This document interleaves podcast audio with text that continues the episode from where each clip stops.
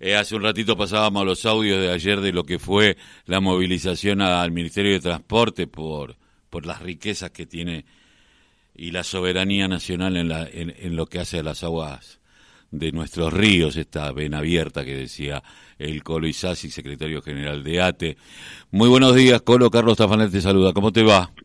¿Cómo te va, Carlos? Muy buen día, una alegría escucharte. Eh, Colo, eh, bueno, ayer la movilización reclamando algo que es nacional, junto con el trabajo con, lo, a quien nosotros le decimos el almirante, ¿no? Eh, a, a, Urien, a, tanta gente, al mismo Turco Rachid, todos vienen trabajando por este tema de, de, y vos hablabas de 53 mil millones de dólares que se van por el Paraná, cuánto se irá de contrabando y pasará con bandera paraguaya, eh, y seguimos esperando algo que al parecer alguien quiere que no sea manejado por el Estado Nacional. Sí, en realidad eh, hay que partir de una definición de la cual eh, tenemos que tener claro, el problema de la Argentina no es que es un país pobre, no es que tiene algo de arena, está en el medio del desierto del África y bueno, de alguna manera que sus habitantes pasen penurias es casi natural. El problema de la Argentina es que es un país inmensamente rico cuya riqueza está concentrada en pocas manos. y parte de esa riqueza se genera en la cuenca del Plata y se saquea por la vía troncal del Paraná. Y para que eso suceda, se generaron las condiciones eh, para esa entrega. En la década de los 90, como bien vos sabés y lo has mencionado varias veces, eh, se privatizó esta vía troncal del Paraná acompañada de la privatización de 14 de los 18 puertos y se entregó tanto la vía troncal en su dragado, balizamiento y peaje, como esos 14 puertos a las multinacionales depredadoras de nuestras riquezas. A partir de ahí, miles y miles de millones de dólares año tras año se van de la Argentina, quedándole a millones de habitantes a la vera del Paraná y en el seno de nuestro país solo penurias, sequías, inundaciones y más pobreza estructural. Entonces, el tema es que si nosotros no vamos por la riqueza concentrada para que se distribuya de una manera más justa, la Argentina es inviable como país y su pueblo tiene un destino de infelicidad. Entonces ayer lo que planteamos fue eh, uno de los primeros ejes centrales que es la recuperación de la vía troncal del Paraná en lo que hace al dragado, balizamiento y peaje, eh, y también la construcción del canal de Magdalena. Nosotros, que somos un país que funcionamos en gran medida como una isla, eh, no tenemos salida soberana al mar, tenemos que ir por el canal de, del Indio, bien lo dijo eh, una compañera de la Patagonia que habló ayer, a Montevideo, para ir al sur tenemos que ir al norte, y además todos los barcos que van al sur argentino tributan en Montevideo. ¿Por qué? Por la, por la no existencia de generar las condiciones de un canal natural que hay en, en la Argentina. El canal de Magdalena es un canal natural que lo que hay que hacer es este, moldearlo eh, un poco más para recuperar la salida soberana al mar. ¿Cuál sería la consecuencia de que 53 mil millones de dólares que se fueron en el 2020, parte de eso al menos estuviera en manos de los argentinos y argentinas? Y no tengas duda que habría más salud, más educación, más créditos blando para el pequeño productor, pequeño comerciante, a cambio de que genere empleo, empleo genuino, más para salarios. Entonces, eh, ayer plantamos un mojón, si bien es cierto que planteamos un eje concreto, la derogación del decreto 949, que es el que posibilita que se reprivatice eh, la vía troncal del Paraná, porque la concesión de Carlos Menem venció eh, en abril del año del año pasado, también planteábamos no solo eso, sino una política estratégica que recupere la soberanía lacustre, fluvial, marítima y de las y de las aguas subterráneas. Y el segundo capítulo, que es el canal de Magdalena, eh, ¿en qué nos beneficiaría para no quedar como como nostálgicos, que es donde nos quieren poner de la soberanía en términos de la historia que alguna vez fue? Eh, si se construye el canal de Magdalena, por ejemplo, se abarataría el costo de vida de millones de compatriotas que viven en la Patagonia, porque hoy para ir eh, para llegar a Ushuaia del puerto de la Plata o de la capital federal, eh, si tenemos que ir por, agua tardamos 15 días. ¿Por qué? Porque el canal del Indio, que es el único que está funcionando, como dije, para ir al sur hay que ir al norte, y además es un canal de una sola vía, con lo cual hay que esperar se tributa en Montevideo, como también dije anteriormente, bueno, 15 días. Entonces, las mercancías al sur de nuestra patria se trasladan por camión, con lo cual se encarece los costos a partir del traslado. Sí, brutalmente. Si el canal de Magdalena, si el canal de Magdalena se lo pusiera en condiciones, se lo construyera, se pusieran, se hicieran todas las cosas que hay que hacer, en cinco días estarían en Ushuaia, con lo cual el primer efecto concreto económico para las mesas de los argentinos y argentinas que habitan en la Patagonia es que se abarataría el costo de vida. Y una segunda cuestión estratégica, la disputa por la Antártida es feroz. Claro. Nos pondría en mejores condiciones logísticas para dar esa disputa de una Antártida que claramente, en lo que hace una porción importante, nos pertenece como las Islas Malvinas.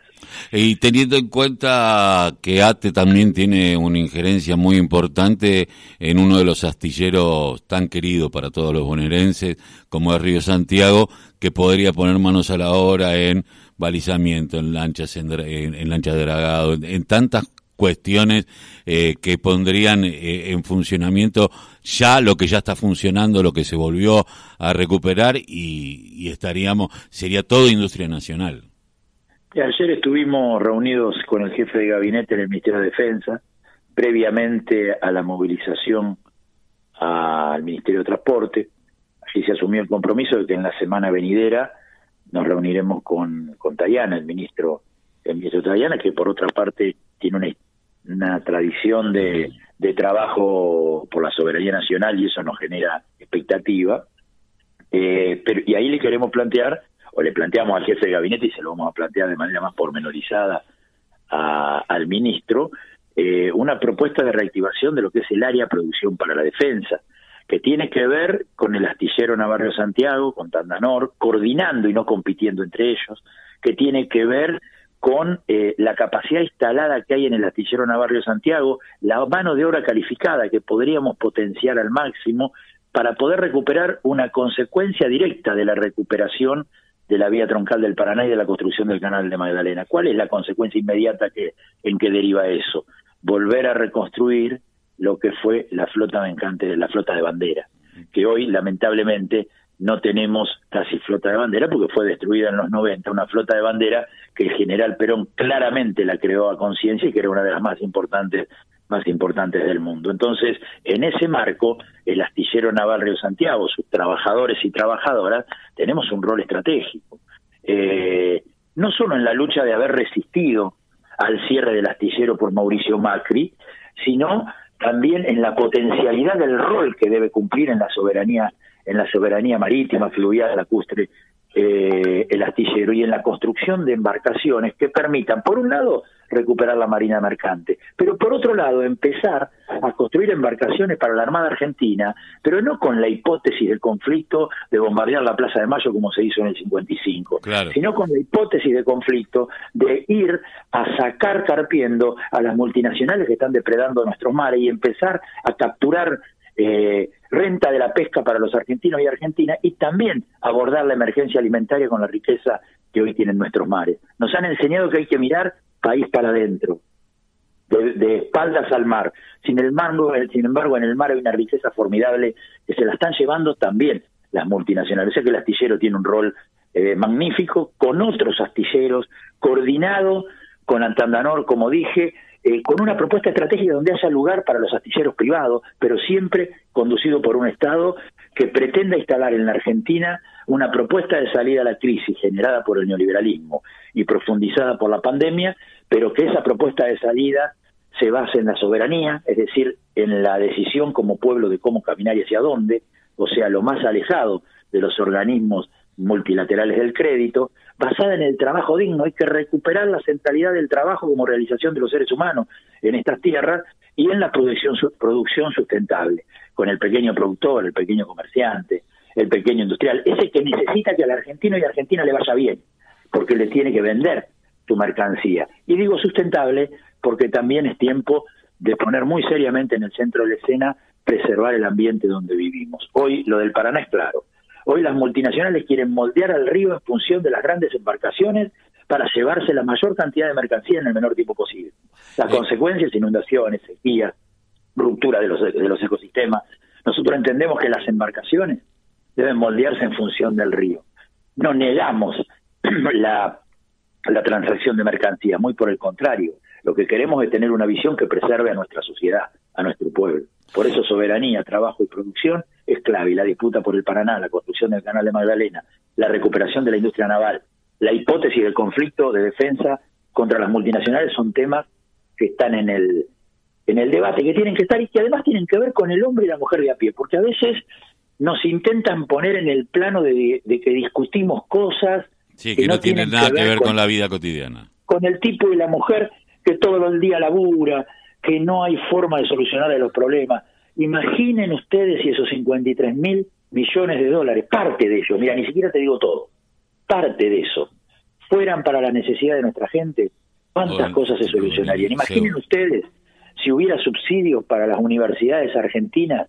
para empezar a estudiar cómo se le mete valor agregado al litio y empezar a construir baterías, que es la nueva fuente de energía. ¿Cuántos miles de millones de dólares quedarían en los argentinos y argentinas? Imaginen ustedes si se cumpliera con la ley de que parte del, de lo que se pesca en la Argentina tendría que ir para el Estado Nacional y el Estado Nacional repartiera en el marco de la emergencia alimentaria un recurso tan nutritivo como es como es el pescado, cuántas cosas se, se resolverían. La Argentina no tiene salida si no va a disputar su riqueza y si no va por una más justa distribución de la riqueza que le llegue al hombre y la mujer de a pie. Para que eso suceda, hay que convocar a ese hombre y la mujer de a pie, hay que convencerlo, y por eso estamos muy contentos porque ayer hubo 15.000 compañeros y compañeras que empezamos el tránsito hacia la construcción de una gran marcha federal que todavía no tiene fecha, pero que vamos a ir a Plaza de Mayo en defensa de la soberanía nacional. Eh, cortito, porque ya casi no me queda tiempo. Eh, ya hay reunión para que se aplique la cláusula de revisión en el tema de los salarios de los estatales en la provincia de Buenos Aires. Lo pedimos, el contacto y estamos esperando respuesta y esperemos que esa respuesta se dé a la brevedad, porque el objetivo del gobierno provincial y el nuestro este año era recuperar salario y por lo tanto, cuando hicimos el acuerdo salarial, la, relación proyección inflacionaria y aumento de sueldo daba porcentajes eh, por encima de la inflación de los salarios, como la, la estampida inflacionaria que sufrimos en estos en estos meses supera la proyección que hicimos, eh, hay que habilitar la cláusula de monitoreo, que también eh, firmamos en su momento, teniendo en cuenta esta posibilidad, y habría que volver a alinear salarios con, con precios, con el mismo objetivo de recuperar salarios. Así que estamos a la espera que a la brevedad se nos convoque. Coloisasi, te agradezco mucho que haya pasado por la voz, el grito que le cae el silencio en la radio de la Unión Nacional. Un abrazo. Un abrazo. Eh, estábamos hablando con el